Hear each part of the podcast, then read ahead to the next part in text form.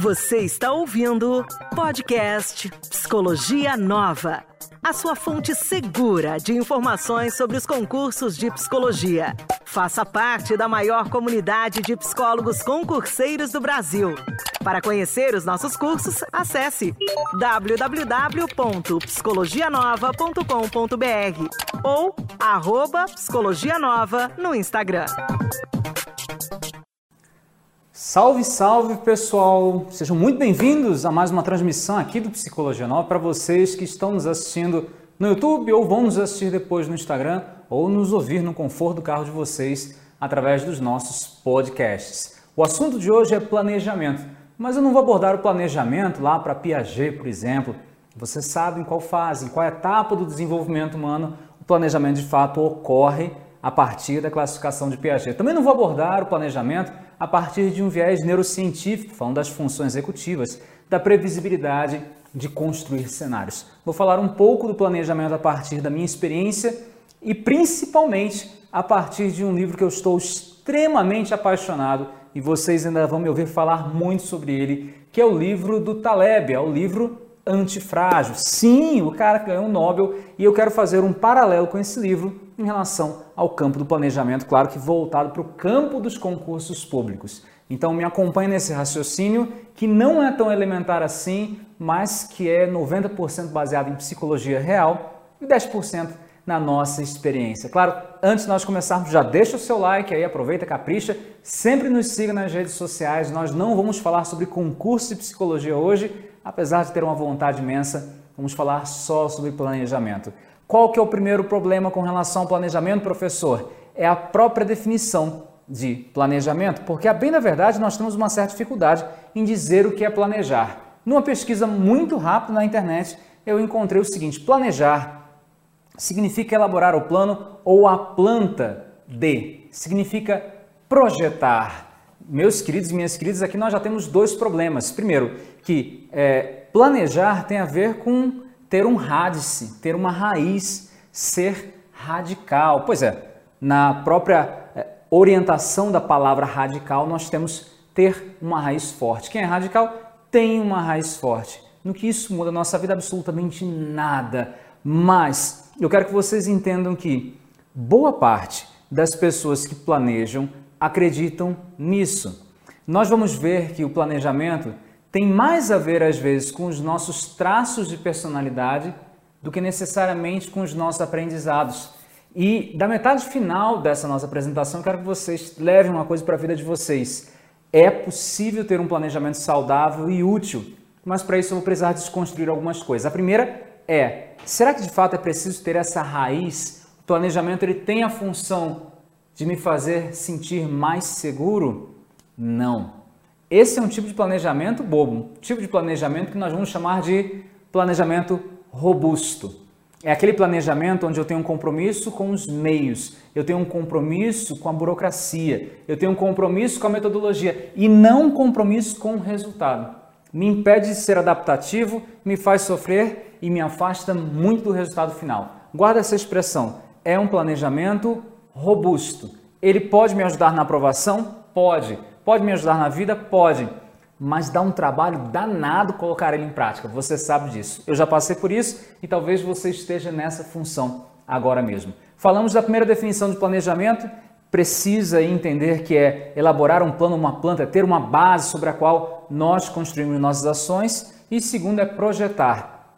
O segundo conceito de planejamento, essa ideia de projeção, tem a ver com cenários tem a ver com a projeção do futuro, um estabelecimento do ponto de vista neurocientífico da, uh, de, um, de uma temporalidade de médio e longo prazo e ao mesmo tempo da consideração dos efeitos, dos riscos. O Taleb ele vai trabalhar muito bem com aquele, naquele livro Antifrágil falando sobre isso. Como que nós avaliamos o futuro? E o livro Antifrágil, que se vocês não leram, leiam, eu recomendo. Ah, eu quero uma leitura antes de dormir e tal. É dessa grossura, eu estou há alguns meses tentando terminar esse livro, mas eu paro toda hora para pesquisar, para ir atrás, para ter uma melhor experiência. É um livro que é a continuação do Cisne Negro. É um livro muito bom que talvez nós falemos aqui é, em outras lives, não vai ser o momento. E a ideia aqui é a seguinte: quando nós temos uma projeção, nós consideramos geralmente o resultado que nós queremos. Então, quando nós estamos estudando para concurso, trazendo agora para a nossa realidade, muitas vezes nós sempre planejamos o que nós queremos fazer. Nós não planejamos contingências, riscos e se der errado, o que, que eu faço? E se eu fizer um simulado com 50 questões e errar 20? Você, alguma vez na sua vida planejou isso? Você planejou o fracasso? O que, que acontece se eu não passar? Se você nunca planejou isso, eu quero que você comece a pensar agora, nesse momento comigo, sobre o que você poderia fazer. Aliás, o que você vai fazer se o seu mundo maravilhoso não acontecer. Do que, que eu estou falando? Quando eu fiz a minha prova para a Receita Federal, long time ago, ou seja, não eram nascidos, nem pensavam em estudar para concurso na área da psicologia, eu botei na minha cabeça que no dia seguinte, depois da prova, eu voltaria aos estudos, independente de ter um edital ou não. Alisson, mas você é rico, você é branco, você tem tudo na sua mão, é tudo muito fácil. Pessoal, eu não vim de uma origem rica, não me considero branco também, diga-se passagem. E eu não tive essas facilidades todas. Eu não estou dizendo que para você vai ser mais fácil pelo fato de eu mostrar o meu exemplo. O que eu estou dizendo é desconstrua a facilidade na vida dos outros primeiro, antes de você olhar para os seus recursos, para as suas possibilidades. Combinado? Seguindo aqui dentro desse raciocínio, eu quero que você planeje comigo o seguinte: pense no que você vai fazer durante essa próxima semana. Sim, essa próxima semana. Você vai estudar, muitas pessoas estão desanimadas e pensam: não, vou planejar os meus estudos, mas vai ser apenas irracionalmente falando, vai ser apenas uma expectativa dos meus estudos. Eu não vou colocar em prática porque não é minha prioridade. E aí a gente entra num ponto importante. Olha só, independente da definição que nós utilizarmos aqui de planejamento, se não for sua prioridade, é só um sonho. Você ainda está numa fase adolescente, acreditando ali que você pode fazer zilhões de coisas. Não tem problema nenhum, não sinta ofendido quando eu digo que é uma visão de adolescente. Os estudos neurocientíficos vão mostrar justamente esse caminho. Durante a fase da adolescência, final da infância, início da adolescência em especial, nós temos uma capacidade de projetar cenários absurdamente alta, que ao longo do tempo talvez pelo nosso treino, vai sendo reduzido. Então nós temos condições de, com o próprio treino, termos planejamentos mais refinados. Veja bem, não significa que você vai ter sempre essa escolha de priorizar o que você planejou. Significa que é possível que você priorize, mas o fato de planejar não torna um comportamento automático. Entendido isso? Espero que faça sentido. Voltando para o que nós estávamos falando agora mesmo eu quero que você planeje os riscos que você está envolvido. Então, eu tenho dois filhos, se um deles adoecer, ok, eu passo para o dia seguinte no meu planejamento, a minha meta de estudo. Se eu fizer o simulado, por exemplo, o simulado do ITEP do Rio Grande do Norte, o primeiro simulado é o mais difícil porque vocês ainda vão estar muito verdinhos. Provavelmente vocês vão ter uma nota baixa, é normal. É impossível que vocês tenham progresso se vocês não medirem a evolução, certo? Guardem isso no coração. E eu quero que vocês tenham uma mentalidade antifrágil a partir dessa nossa live. Eu quero de verdade que uh, você tenha um compromisso aqui de não só entender, mas de tentar questionar as suas verdades, certo? Quais são os riscos que você tem? Você tem um risco de não cumprir o que você programou, você tem um risco de pegar Covid. Isso pode acontecer. Vixe, Maria, isso não fala isso, eu tenho medo. Eu não quero considerar essa hipótese.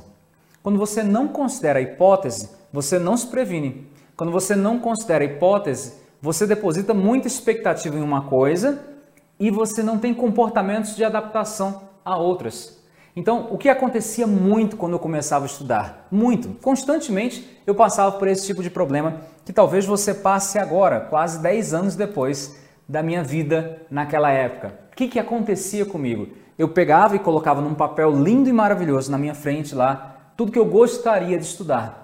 Então, eu vou estudar aqui ciência política, vou estudar raciocínio lógico matemático, vou estudar, é, por exemplo, vou estudar aqui estatística, vou estudar finanças públicas. Era a trajetória de concurso que eu estava me encaminhando naquela época, não era para a área da psicologia, apesar de surpreender ainda algumas pessoas, certo? Você tem que planejar o fracasso. O que, que eu fazia? Eu colocava lá a meta como tudo muito bonito, tudo de forma muito adequada, e eu romantizava. Meu erro era romantizar. Eu chamo de romantizar aqui aquela expectativa irreal de que apenas colocando aquilo ali em prática, tudo aconteça.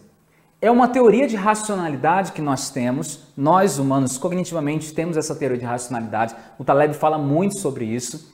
E mais, ele vai dizer: essa teoria de racionalidade nos dá segurança. Ela desconsidera o que é aleatório.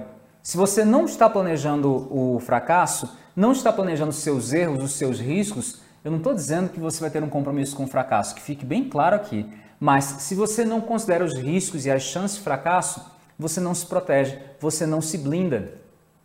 Você acaba se entregando a algo muito mais aleatório do que seria considerar a aleatoriedade do dia a dia. Então, vamos dos erros menores até os erros maiores no processo de planejamento. Erro pequeno: planejei estudar, por exemplo, liderança durante duas horas no meu dia. E vou terminar esse assunto agora e só vou estudar liderança de novo daqui a dois meses. Quando eu comecei a estudar, eu percebi uma certa dificuldade. Estou estudando para uma banca com a banca CESP, que é muito mais pesado no campo da liderança que qualquer outra banca. Ela é diferente. Vocês já sabem disso. Estou estudando e eu percebo que, na verdade, duas horas foi uma, um subdimensionamento do meu tempo. Eu não me planejei para ter um horário extra caso ocorresse algum problema. Esse é um tipo de erro pequeno. Eu precisaria de 3, 4, 5 horas. Eu precisaria voltar ao tema liderança uma semana depois. Porque dois, dois meses depois de um tema, provavelmente eu vou esquecer tudo, certo? Erro pequeno de planejamento. Erro médio de planejamento. Estou lá eu, terminei a minha semana e aí eu olhei para trás e percebi: caramba, eu cumpri todos os meus objetivos. Eu estudei isso, isso, isso, isso, isso mas o meu desempenho nas questões foi muito fraco. Tudo bem, vamos para a segunda semana. Mesma coisa. Terceira semana, mesma coisa. Mas o meu método é bom. Se eu mantiver esse meu método por mais tempo, ou seja, se eu conseguir manter esse método até o dia da minha prova, eu passo. O segundo erro, então, eu estou chamando de um erro intermediário, é não termos indicadores. O fato de você estar errando ao longo do tempo ou seja, você não tem um caderno de erros para controlar os seus erros, indica que você tem um compromisso com o método e não com os fins. O que eu estou dizendo é, cara, de verdade, larga a mão do método, larga a mão do planejamento, como sendo algo fixo. Por quê? Eu refiz meu planejamento mais de uma centena de vezes até passar no meu concurso. Mais de uma centena de vezes. As primeiras vezes que eu refiz meu planejamento foi dolorido. As segundas vezes, digamos assim, que eu refiz meu planejamento, eu questionei a minha autoestima. Eu pensei, eu sou um fracasso total. Eu pensava isso na época, de verdade. E muita gente que passa em concurso, apesar de pensar assim, também passa na prova. Então eles pensam, assim como eu pensava, não vai dar certo, é impossível, não vou dar, não vou dar conta, eu preciso me adaptar. E isso aí entra no campo do antifrágil que nós vamos falar daqui a pouco. Meçam sempre a evolução de vocês. Erro mediano, então, não ter indicadores. Isso faz com que vocês tenham um compromisso com o método e não um compromisso com o planejamento e não com os resultados. O planejamento é uma forma de aprendizado. O planejamento é uma forma de aprendizado. Significa que quanto mais você planeja, tenta executar coloca em prática e corrige esse planejamento, inovando e se adaptando, mais esse planejamento fica perfeito. E isso pode demorar um ano, dois. É por isso que é muito incomum que alguém passe no primeiro concurso. Eu não vou mentir para vocês dizer todo mundo tem chance igual de passar no primeiro concurso. Não. Quem nunca estudou para concurso tem uma certa dificuldade. Claro, mas precisa fazer o primeiro concurso? Precisa. Para ganhar a experiência do segundo, do terceiro e do quarto. Esses dias eu estava conversando com uma colega nossa, muito querida, e ela falou: Alisson, eu já estou batendo na trave aqui, estou no, no décimo concurso, igualzinho a você, e eu não estou sendo aprovada. Eu acho que tem muita gente que chega lá no décimo concurso e desiste. E eu falei para ela: não. A grande maioria dos concurseiros desiste no primeiro concurso, na frustração do segundo concurso. Depois lá do décimo, você começa a colher alguns resultados. Não estou dizendo que você precisa de 10 concursos para passar. Tem gente que passa no primeiro? Tem. Eu sempre lembro o segundo lugar do TJ Piauí. Ela tinha terminado a faculdade, aliás, estava terminando a faculdade, fez o concurso e passou, resolveu a vida. Maravilhoso, fantástico. Eu queria que isso tivesse acontecido comigo. E eu passei no meu décimo concurso. Foram anos aprendendo a planejar. planejamento é só uma das variáveis. Planejem o risco, planejem a aleatoriedade, certo? Então, o primeiro erro é a dificuldade de estabelecer metas coerentes com o dia a dia. Básico. Você passou por isso já. Eu passo por isso todo dia. Você também. O segundo é não trabalhar com indicadores. Ok? E aí, tem pessoas que estão tão comprometidas com o planejamento, eu já fiz isso, eu confesso aqui. Tem pessoas que estão tão comprometidas com o planejamento, e talvez esse seja o seu caso, que elas fazem o seguinte: hoje é segunda-feira, eu não dei conta das metas de hoje. Qual que é o pensamento mais racional aqui, mais lógico? É, então na terça-feira eu vou dar conta das minhas metas. Obrigatoriamente, correto? Não, você está errado. Lamento informar.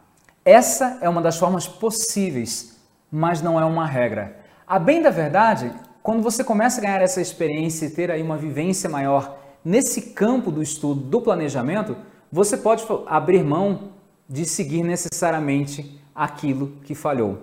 Você pode abrir mão necessariamente daquilo que não deu certo ontem, porque senão o seu calendário não vai andar. Então, no final dos meus estudos, como que eu estava fazendo?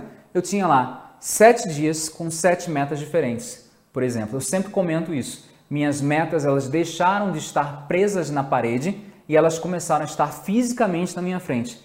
Isso na época de revisão, eu já estava próximo de passar, eu estava percebendo que era a melhor forma. Então eu já acordava e aí eu pegava uma cinta de papel, cortava um pedaço de papel e grampeava mesmo e anotava segunda-feira. E aí tinha um calhamaço lá com 800 páginas, por exemplo. Então, durante a segunda-feira, em todo o tempo disponível que eu tiver, eu vou dar conta daquilo. Na terça-feira, quarta-feira, foi a forma que eu encontrei na reta final de me organizar. E claro, isso faltando um mês para a prova. Eu já tinha estudado absolutamente quase tudo. Não cheguei a estudar tudo. Eu não consegui estudar tudo antes do edital mas eu sabia que tinha 80% que tinha chance de cair e os outros 20 eu não estava tão seguro, eu confesso para vocês. No entanto, eu precisava assumir o risco. Perfeito? Isso vai acontecer no campo da psicologia, no campo do direito, no campo da, do serviço social, em qualquer campo, ok? Nos concursos de enfermagem, de fisioterapia, de medicina, em qualquer campo. Nós não vamos dominar 100% da matéria. Então, eu vou lá para fazer 90% da prova, 95%. Alisson, mas eu gosto de romantizar imaginando que eu vou fazer 100. Pois é. E aí nós vamos nos endereçar para o erro mais grave desse processo de planejamento. Certo? Eu falei para vocês aqui essa situação. No finalzinho, então, eu, só para terminarmos esse assunto, tinha dia que eu não conseguia dar conta. O, a vida é um fluxo, ela é aleatória. Então, eu sempre falo para vocês, assumam o risco de passar. Assumam o risco de passar. Eu quero que vocês assumam o risco de passar, de verdade. Significa assumir outros riscos também. Então tinha dia que eu adoecia. Estudando para concurso, eu caí de moto, sofri um acidente besta pra caramba, é, não vi o carro na minha frente, quebrei o braço. Eu continuei estudando, claro, com um dos braços quebrados. A cabeça do, do, dessa parte do braço, que eu já esqueci o nome, ela já não estava operando tão bem, né? E aí, é, mesmo assim, continuei estudando, certo? Foi uma coisa aleatória que aconteceu que eu não queria, mas se eu trouxesse isso para minha imagem pessoal, eu teria um problema maior. Percebem? Se eu escolhesse ficar reclamando, ou seja, como Lázaro e Falkman diriam, se eu estivesse ali com foco na emoção, eu não resolveria o problema. Qual era o meu compromisso? Qual era o meu problema? Meu problema era, cara, eu tenho que passar no concurso. E eu já falei isso para vocês em outras lives, parece muito com a ideia do cisne negro que é quando você não espera um evento, mas de alguma forma esse evento tem uma chance de acontecer. No nosso caso, nos concursos, nós provocamos isso, nós provocamos a nossa aprovação. Pode ser que demore dois concursos, dez concursos, vinte concursos.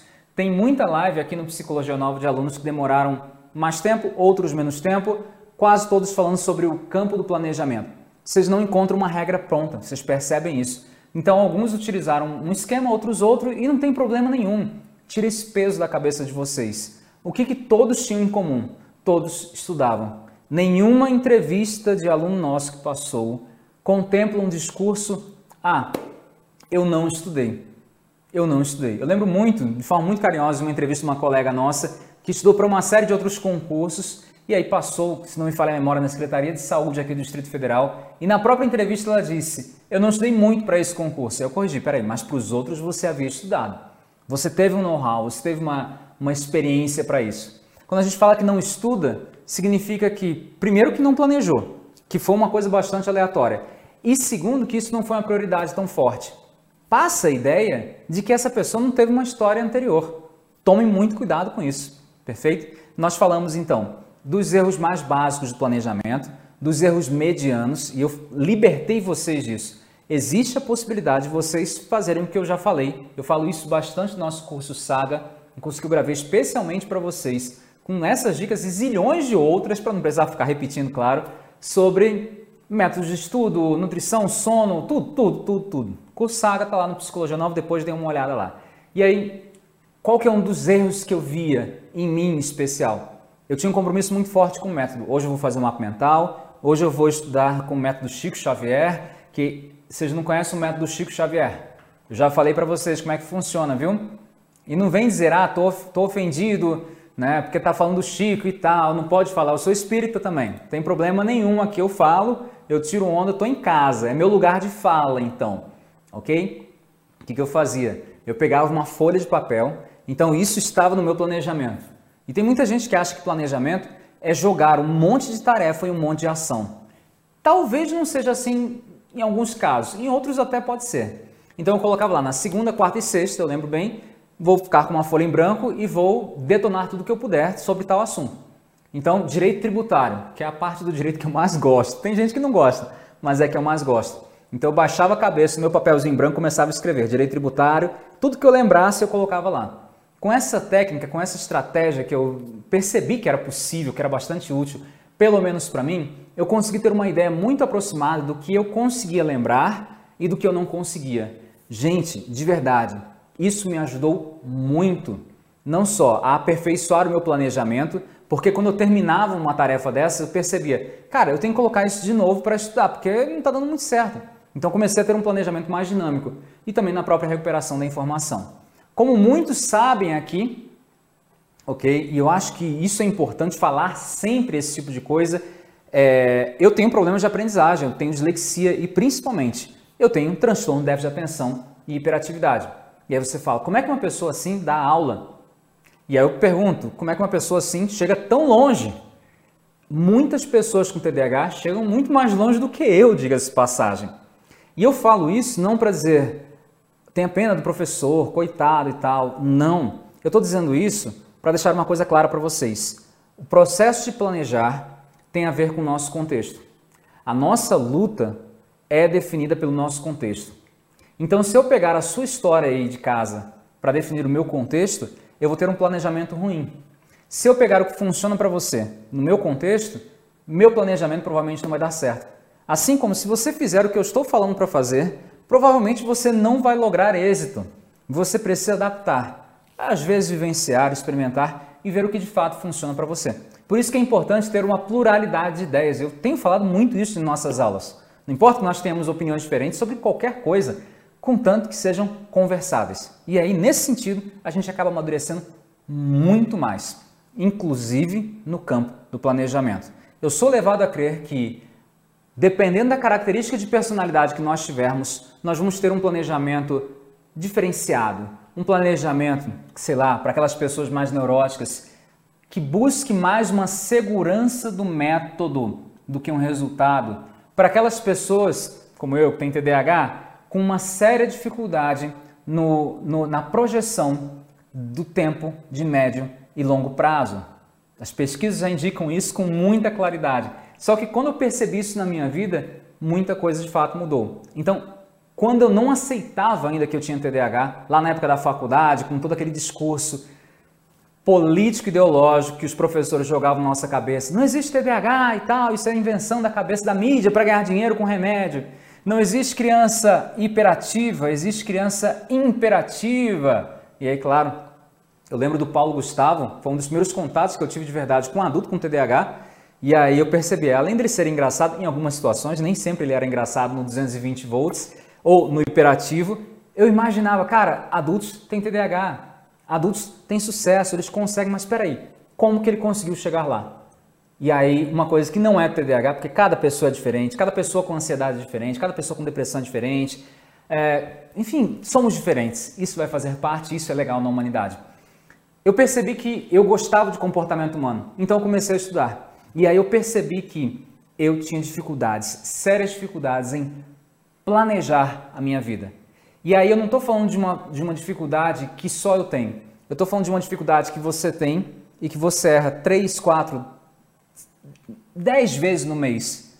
E que eu errava 80 vezes no mês, 100 vezes. Vocês percebem? Então, no caso do TDAH, nós temos alguns problemas que vão acontecer normalmente, só que com uma frequência muito maior. Então não adianta você dizer, ah, eu esqueço disso, isso é normal. Eu vou esquecer 10 vezes mais, é normal, isso vai fazer parte, ok? Por que, que eu estou falando tudo isso? Porque eu comecei a me organizar melhor. Então, deixe-me pegar aqui em minha mochila algo que mudou de fato a minha vida. Resolveu então as 80 vezes em que eu tenho dificuldade de planejar no médio e longo prazo? Não. Resolveu as 80 vezes? Não, mas diminuiu de 80 para 10. Cara, eu fico muito feliz. Então, desde que eu me dei conta de que eu tenho TDAH, e eu estou falando isso porque se você tem um padrão de ansiedade, provavelmente você tem um nível neurótico muito alto, lá testado pelo Big Five, você vai errar para o outro caminho. Você vai buscar comportamentos de segurança no seu planejamento, que é tão ruim quanto. Comportamentos de segurança no planejamento servem mais para trabalhar o seu lado emocional e não para obter resultados. Quais são os comportamentos de segurança que você tem? Daqui a pouco a gente fala sobre isso, porque obrigatoriamente eu tenho que terminar o assunto que eu comecei. Para quem não está vendo, eu descrevo aqui, eu tenho um caderno na minha mão, e nesse caderno, meu caderno recente, tem alguns dias, eu escrevo absolutamente tudo que eu tenho que fazer durante o dia. Então, todas as ideias que eu tenho, não me, não me adaptei com o celular. Tem muita gente que utiliza o celular, gosta e tal. Eu respeito pra caramba isso. Então, cada um faz o que sabe, né? O que, que eu faço? Eu anoto. Então, eu coloco, por exemplo, a ordem das coisas que eu vou fazer todo dia. Eu já sei o que eu vou fazer amanhã. O que eu não consegui fazer hoje, pode ser que eu consiga fazer amanhã. Ou que eu deva colocar no dia seguinte. Então, eu sei que se eu colocar 20 itens aqui, eu não vou conseguir resolver. Eu vou estar me enganando. Vai ser um comportamento de segurança? Vai. Então, anote aí. Talvez um dos maiores comportamentos de segurança que você tenha seja algo comum das pessoas com TDAH, o superdimensionamento das metas. A ilusão, claro, de achar que é possível durante o dia, durante as quatro horas úteis que você tem para estudar, por exemplo, abarcar tanta coisa. Quando nós temos isso, nós não consideramos riscos. Por quê? Porque não dá tempo. Provavelmente você também não considera risco, talvez por outros motivos que eu vou falar agora. E agora nós vamos para o espectro da pessoa que é extremamente neurótica. Não é incomum encontrar alunos com aquela necessidade de eu tenho que estudar todas as questões para o meu concurso, então hoje em dia não tanto, mas lá no início da minha carreira, a longo time agora, quase exatos 10 anos, que foi quando eu comecei, em 2022 eu vou completar 10 anos em janeiro, dando aula para concurso, com muito orgulho de verdade. Sou o professor mais velho na área eu não faço, é, não me faço de rogada aqui. Eu gosto muito disso e acho que agora estou chegando no meu auge mesmo. É, e lá no iníciozinho, às vezes eu estava dando aula, por exemplo, uma banca com a FCC e aí vinha um aluno com uma banca bem pequenininha ou uma banca bem contrariosa, como uma quadrilha que dizia Professor, eu não vi esse material, eu preciso disso, eu preciso daquilo, eu preciso estudar, eu preciso resolver questão, eu preciso, preciso, preciso. Não é bem assim. Tu sabe disso já. E se você nos acompanha há um bom tempo, sabe exatamente o que eu vou falar. Se você está estudando, minimize os riscos. Para isso, planeje considerando os riscos. Que é, por exemplo, você está estudando com uma banca, está vendo, resolvendo questões de outra banca. Cara, nem tudo dessa outra banca vai ser aproveitado. Você precisa ter uma experiência, uma maturidade, orientação do professor com relação a isso. Perfeito? Então, nesse processo de planejamento, a orientação ela é fundamental. É por isso que o Acelera Psi, por exemplo, dá tanto certo. A gente tem uma equipe que trabalha com esse planejamento e conversa com os alunos. É uma experiência. Ao invés de você passar dois anos ali para ganhar esse nível de maturidade, você faz isso em alguns meses. E tem funcionado muito bem, diga-se passagem.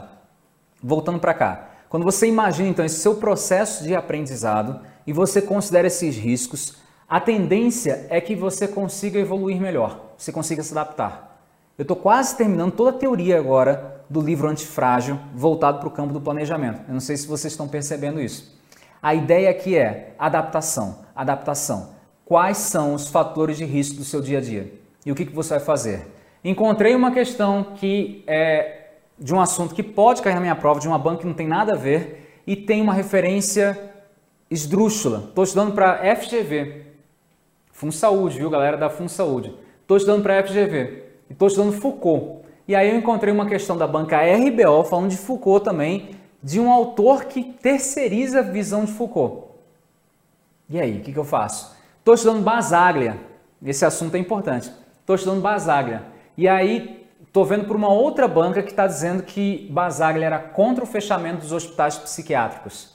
Mentira, o Basaglia era a favor, ok? Mas tem autor hoje em dia na literatura da psicologia cobrado por uma certa banca e vai dizer não, ele não era contra não. Ele não faz parte dessa escola em especial. Como que a gente faz? Separa em caixinhas. Vocês estão percebendo a sutileza da coisa? Eu quero que vocês também separem caixinhas. Então, não assumam riscos desnecessários.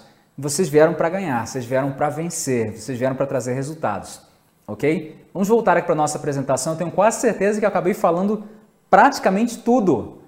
Falei então da definição do que é planejamento, falei dessas dificuldades, um planejamento médio, um, um, erro básico, um erro médio. Nós vamos falar daqui a pouco de um erro mais complexo com relação ao planejamento.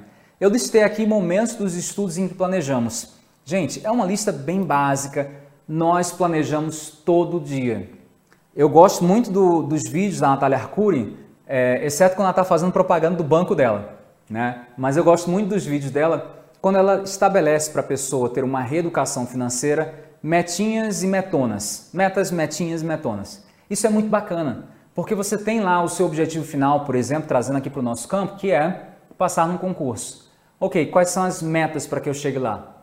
As metas são que eu tenho que terminar duas semanas antes no edital, eu tenho que resolver duas mil questões. Aí você pensa, duas mil questões é muita coisa? Cara, não é. Não é. Hoje eu liberei uma aula do ITEP organizacional com quase 130 questões, gente. Numa aula, 130 questões, é coisa pra caramba. Então você vai rapidinho ali estudando e tal. Claro que você precisa de umas 5, 6 horas para terminar o PDF, porque é muita coisa.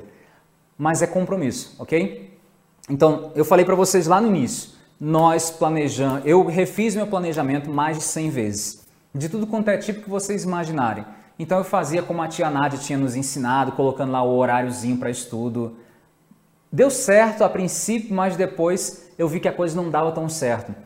A partir disso, eu comecei a utilizar o método de ciclos. Eu não sabia que era esse o nome, na verdade só, foi, só fui conhecer o, a forma de estruturar por ciclos do Alexandre Meirelles, se não me falha a memória, depois de passar mas era daquela forma que eu estudava. Então, o que, que eu percebi? E aí, isso funcionou para mim, talvez não funcione contigo. Eu percebi que eu poderia interromper a matéria no meio, desde que eu retomasse ela posteriormente. E logo. Então, sei lá, se eu estivesse estudando português, que foi a matéria mais difícil para mim, acredite se quiser, eu poderia retomar essa matéria, matéria, sei lá, de acentuação, dois, três dias depois. O planejamento ele tem que ser algo vivo, tem que ser algo dinâmico. Quando o planejamento não funciona, não significa que o seu estudo não está dando certo. Ao contrário, significa que o seu estudo está aprendendo. A sua forma de estudar está sendo adaptada. Você está necessitando de inovações. E isso é progresso. Mudar de plano de estudo significa progresso. Nós planejamos da hora que nós acordamos até a hora de dormir. Cara, o que eu vou fazer amanhã? Preciso dessa roupa já, já vou deixar a carne descongelando para economizar tempo. Planejamento acontece todo dia, toda hora. Não é uma folhinha onde você tem as atividades lá escritas que você vai fazer que, você, que vai dizer o que é de verdade seu planejamento. Tem muito mais além disso. Então eu mostrei meu caderno aqui para dizer, isso aqui é o que eu faço, mas eu não faço só isso. Eu faço mais um monte de coisa. E às vezes tem adversidade. N coisas podem acontecer. Ponto importante. Exemplo. Galera do ITEP, eu volto a esse assunto porque é extremamente interessante para vocês. Temos lá a nossa turma que vai realizar os nossos simulados, esse projeto novo que nós criamos aqui no Psicologia Nova, participação de N professores. A última vez que eu fiz isso foi no TJ São Paulo, para vocês terem uma ideia. Ok, vão participar. Muita gente vai se dar mal no primeiro simulado? Vai. Muita gente. Vai ter gente que vai desistir e não vai fazer os próximos? Vai. Vai ter gente que vai desistir. Você quer um sinal de maturidade para os estudos? É sentir essa dor, ir lá no fundo do poço, se questionar e uma hora depois planejar. O ato de planejar é um ato de esperança, de fé. É um ato de topar o desafio, de aceitar o jogo. É a regra do jogo. Então, quando eu fazia meus simulados, quando eu resolvia as questões, eu ficava chateadíssimo, orgulho ferido. Eu chorava, eu chorava, de verdade. Eu pensava em desistir, mas eu voltava para os estudos. E eu não voltava para os estudos do jeito que eu estava estudando antes. Eu voltava para os estudos com aprendizado. E para consolidar esse aprendizado, eu preciso do planejamento. Eu preciso parar, olhar para tudo que eu tenho, meu cenário, projetar cenários futuros e ver o que é viável, estabelecer ações, corrigir as questões. Vocês sabem, eu já falei disso várias vezes. Eu comecei a ter mais maturidade para concurso quando, quando terminava a prova, eu olhava lá para as questões erradas e eu ia pesquisar uma por uma para saber por que tinha errado. Mesmo aquelas que eu tinha acertado por sorte, eu ia atrás para saber por que a resposta era essa e não essa. Demora, gasta tempo? Gasta, mas hoje eu estou aqui. E aquelas pessoas que passam, elas não vão trabalhar nessa aleatoriedade toda. Elas reduzem os riscos, treinando cada vez mais, respondendo cada vez mais questões, se afinando com a banca, ok? Mas elas sofrem, então elas se jogam, elas vão atrás. Então, galera do ITEP, eu já peço perdão antecipadamente. Vocês vão passar por esse sofrimento é normal. Vocês não vão ter progresso se vocês não se jogarem. Ok? É que nem dança de salão. Vocês já fizeram dança de salão? Você só aprende dançando. Não tem aquela história de você pegar um livrozinho, vou aprender salsa, forró, por exemplo. Não existe isso. Vou assistir a um vídeo para aprender dança de salão. Você não vai. Você vai ter um modelo. Ah, coloca a mão aqui e tal e tal e tal. Mas é, é o seu corpo ali fluindo. Façam isso então na vida de vocês. Se vocês quiserem tornem prioridade isso e vamos lá, vamos lá. Seguindo aqui com a nossa pequena apresentação, eu acho que já ficou bastante claro que vocês vão planejar diversas vezes, em diversos níveis. Então você vai acordar, você vai olhar para você no espelho e vai dizer: Eu tenho que fazer isso, isso, isso, isso, isso hoje. Você pode pensar quais são os riscos. Eu sugiro que você considere de verdade e adapte. Adapte de verdade. Tudo que você fizer, adapte. Uma coisa que eu tenho comigo, isso já tem muito tempo é: eu posso cair, eu posso ser derrubado, mas eu vou levar necessariamente algum aprendizado disso. Então, mesmo, sei lá, nos grandes problemas que eu já tive na minha vida, calotes, gente, já fui à falência diversas vezes, vocês sabem disso. Mesmo os grandes problemas de relacionamento humano que eu tive, é, eu sempre tive essa cabeça, perfeito? Eu tenho que aprender alguma coisa. Prejuízos enormes. Eu fiz um curso de coaching em Goiânia, não tinha dinheiro para nada. Vendi minha moto, fui fazer um curso de coach. Foi bom? Não, foi horrível. Mas assim que eu cheguei lá e percebi que a coisa era uma picaretagem danada, eu botei na minha cabeça, eu tenho que levar alguma coisa dessa situação. Igual ou maior do que o valor que eu paguei. Na época foram 5 mil reais. Eu não tinha esse dinheiro. Né? Vendi a moto, comprei a passagem de avião e paguei. E, enfim, foi, foi bem complicado. Saí de lá com uma série de lições no campo empresarial. Porque eu comecei a entrar dentro desse campo para entender. Cara, peraí, como é que você montou turma? Como é que... Foi a primeira vez que eu vi esse lado do bastidor. Como é que você fez marketing, tal e tal e tal. Isso era 2005. Tem muito tempo. Essa minha postura me fez reduzir o prejuízo. Eu quero que você tenha uma postura hoje em dia pensando nisso. Se você quer passar no concurso, como é que você vai reduzir os seus prejuízos cotidianos? Os investimentos que você fez. Como é que você vai controlar esses riscos? Exemplo: estou planejando para fazer uma prova agora de tal lugar para ver, para ganhar experiência. Criatura de Deus, não tem hoje em dia algo mais imaturo do que ganhar experiência. Porque tem um custo muito grande, não só porque nós estamos no meio de uma pandemia, como também você está aniquilando suas chances de passar nesse concurso, ou pior, num outro que talvez já esteja aberto e você não esteja estudando com afinco. Vou ver o que, que dá, mas é somente minha opinião. Você pode ter a sua e pode ser diferente, ok? Ventile as opiniões, isso é importante.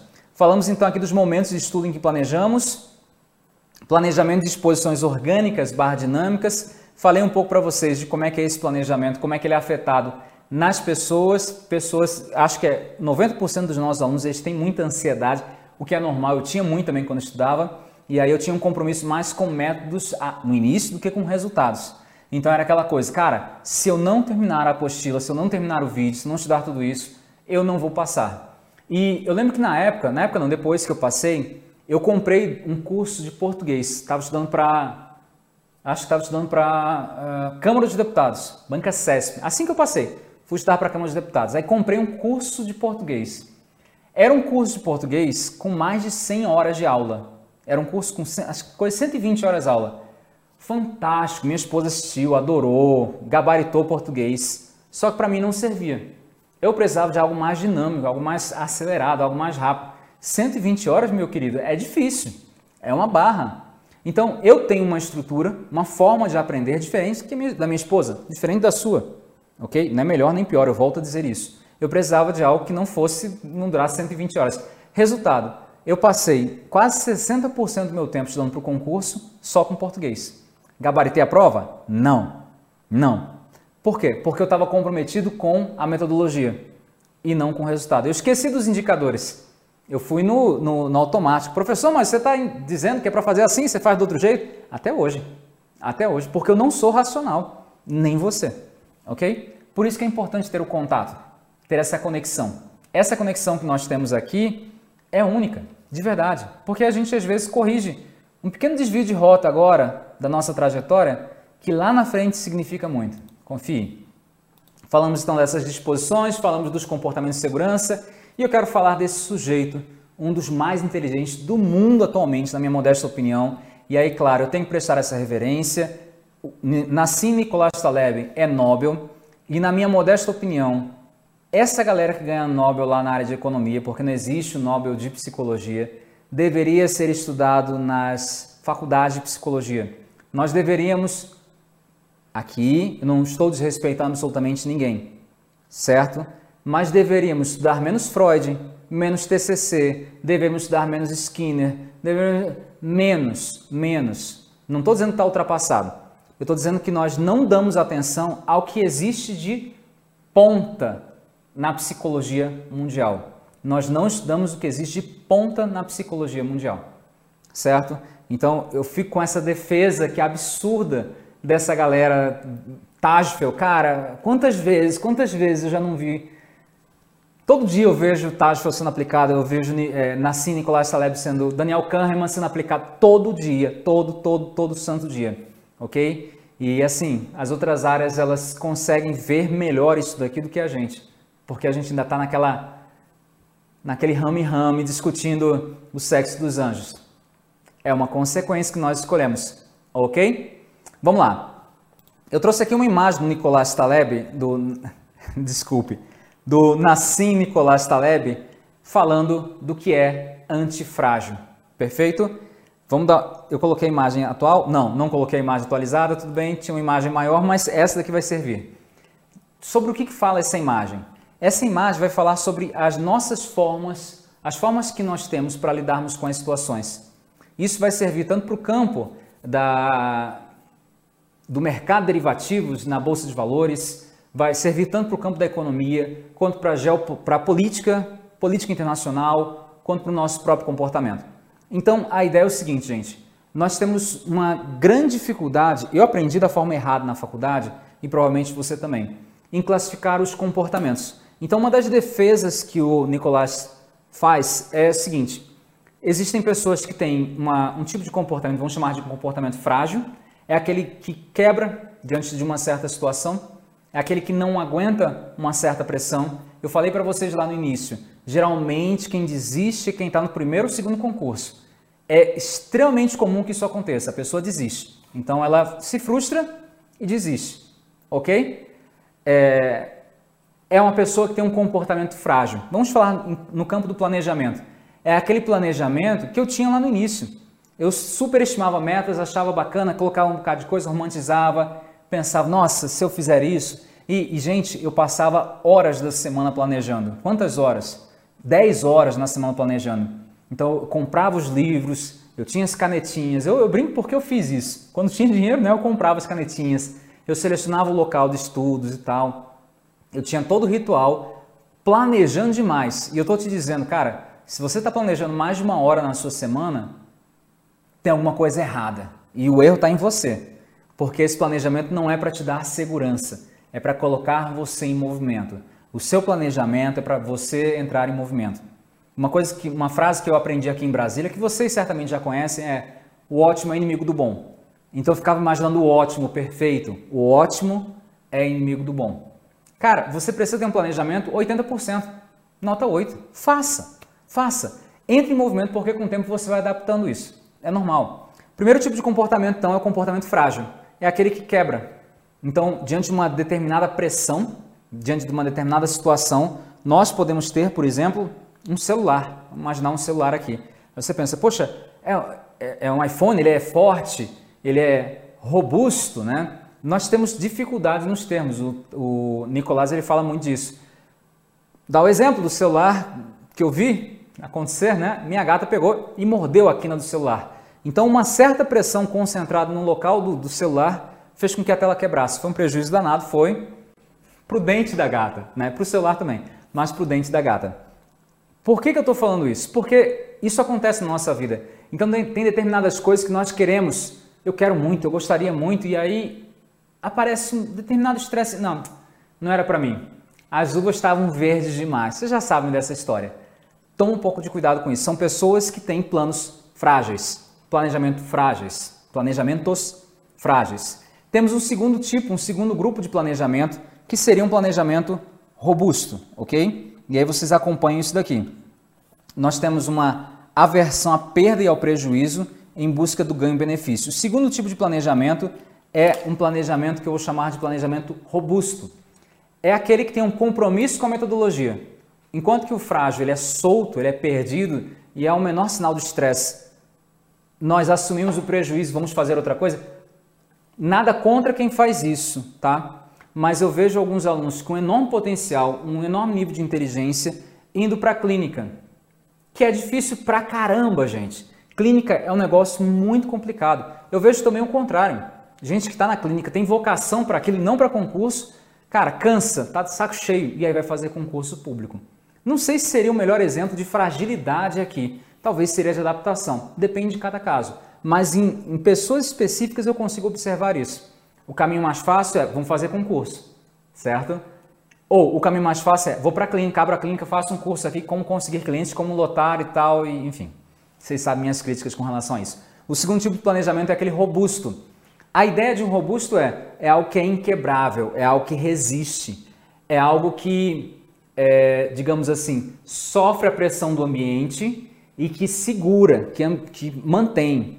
O frágil sofre a pressão do ambiente e ele quebra, ele se desfaz, ele perde as propriedades. O robusto ele sofre a pressão do ambiente, ele se mantém. Então seria dizer que faça chuva, faça sol, eu vou estudar com meu planejamento aqui, e aí eu já falei isso para vocês antes. Eu perdi a minha segunda-feira, eu levo minha segunda-feira para terça, para quarta. Independente dos indicadores, eu mantenho meu planejamento, custe que custar, porque ele vai me levar lá para o céu, me levar para o resultado. Pode ser, pode ser. Esse apego demais à metodologia faz com que você tenha talvez uma certa cegueira. Você não vai considerar riscos, você não vai planejar o fracasso, não vai planejar aí as contingências. Cara, falta um mês. É, é, é a curva do pânico. Já falei para vocês isso lá no curso Saga. O que eu faço agora? O que eu faço? Não sei, não pensei nisso antes. Galera do ITEP, vocês vão passar por um simulado difícil, nível OCP, claro. O que vocês vão fazer com isso? Vão chorar, vão espernear, vão ficar na posição fetal, vão pegar o dolinho de vocês, vocês vão para a rede de vocês. Uma hora depois vocês vão planejar o que vocês vão fazer. Ah, Alisson, então isso é resiliência. Pois é, na faculdade nós aprendemos que isso daqui é resiliência. Opa! O que, seria essa resiliência? O que seria esse comportamento resiliente? Seria a capacidade do sujeito em se adaptar a uma pressão vem a pressão do ambiente, ok? E aí essa, essa estrutura daqui, ela tenta se adaptar, se conformar. E aí, na medida do possível, voltar à sua posição original. Seria algo adaptável, digamos assim. Professor, mas é isso que você está defendendo, então, planejamento adaptável? Não, eu estou defendendo algo maior e melhor. que seria um planejamento adaptável? Que já seria muita coisa, viu? Um planejamento, na minha opinião, adaptável já seria muita coisa. Seria, cara, se der certo eu faço isso, se não eu faço tal coisa. Hoje eu tenho que estudar esses assuntos aqui. Maravilha. Ok, vou tentar fazer isso, vou estudar. Lá no Saga a gente fala sobre isso. Nos 20 minutos que eu tenho na hora do almoço, como estudar em horários de minutos, eu sempre falo desse ponto. Na, na, no ônibus que eu estiver indo para a faculdade, eu vou estudar. Eu estudava bastante no ônibus, a retina não desloca, diga-se passagem. É uma adaptação. Então eu vou tentando encaixar. Já é muito maduro. O que, que seria um antifrágil? O antifrágil seria uma postura de vida, uma postura de governos, uma postura de materiais que trata, além da adaptação, da inovação. Professor, isso aí é coisa para vender, para vender livro, os, os bestas compram e tal. Talvez, talvez, eu comprei. Mas a ideia principal aqui do Nassim é, é você entrar numa situação dessa, você não só se adaptar, mas você assumir prejuízos e evitar os prejuízos ao máximo. Significa dizer que quando você for planejar, você vai considerar os riscos, você vai considerar os prejuízos, você vai considerar que talvez aquele seu curso 120 horas de português seja o, o, o ponto maior do seu fracasso. Ele seja a, a medida ideal para que você não passe na sua prova. Não estou atribuindo o meu caso, né? Não, talvez não tenha sido português, tenha sido o restante. Mas significa buscar a inovação. Na minha própria história, e aí cada um tem que ver de acordo com o seu próprio contexto, eu sempre repito isso. Na minha própria história, o que, que serviu para mim? Eu tinha uma forma de planejar no início, então lá em 2008, 2009, que mudou radicalmente em 2010. E lá no finalzinho, o meu planejamento ele era, era totalmente sensorial e físico. Então era assim, quase como se fosse um caminho. Eu acordava, já tinha, eu tinha um computador, um, um Dell bem antigo, é, chamado carinhosamente de frigideira, porque ele esquentava bastante. E aí eu colocava ele em cima do meu joelho e ele queimava uma parte do joelho. Até hoje tem uma parte que não cresce pelo por conta daquele é, bendito computador que eu guardo até hoje com muito carinho. Era o computador frigideira. Então eu acordava, o frigideira estava do meu lado e aí em seguida eu já tinha um calhamaço de coisas para estudar. Depois eu tinha um copinho. O copinho significava tomar café da manhã, meu bem. E aí depois a coisa ia seguindo. Eu precisava de algo na minha frente, extremamente prático, extremamente objetivo, bem organizado, para reduzir a minha possibilidade de escolhas ao longo do dia. Se eu tivesse muita escolha, eu certamente iria me perder. Ah, então o que, seria o ideal? O ideal seria que na véspera da prova eu já tivesse todos os, todos os mapas mentais prontos. Cara, eu não tinha. Então naquela hora eu tinha que ter uma postura antifrágil, que é eu vou inovar, eu vou atrás, não uma invencionista, não é para ficar, gente, não é para ficar bonito não, é para resolver o problema. Então não é para eu me adap, não é para eu me adaptar a uma pressão, fazendo o que eu já sei fazer, voltando a ser o que era antes é para eu me adaptar a uma pressão com um comportamento novo, assumindo um risco, me jogando diante da situação, tratorando as coisas para que eu consiga uma qualidade nova. Não é para voltar a ser quem eu era antes. Esse é o erro da resiliência. É voltar a ser quem era antes. Se você está entrando no concurso achando que você vai sair igual, só que dessa vez aprovado, a única coisa que mudou foi isso? Não. Você estuda para concurso, você sai com noções muito melhores de cidadania, você entende mais psicologia, estuda coisas da psicologia que você não imaginava. E aqui no Psicologia Nova, você tem uma profusão de visões de mundo que fazem com que você se questione em muitas situações. Cara, realmente, será que eu acredito nisso? Isso é importante. Então, eu quero que você estimule seu lado antifrágil.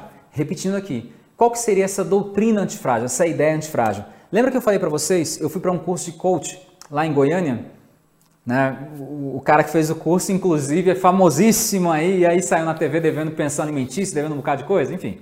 É, o sujeito cobrou lá o valor dele e tal, ok. E quando eu percebi que eu teria um prejuízo muito alto e que não haveria maneira de eu pegar esse dinheiro de volta, eu adotei a seguinte postura: eu vou conversar com todo mundo, vou aprender com todo mundo, ver o que está acontecendo aqui, porque eu quero trazer em forma de aprendizagem, aprendizagem algo útil para que eu possa levar lá para Natal na época eu morava na cidade do Natal.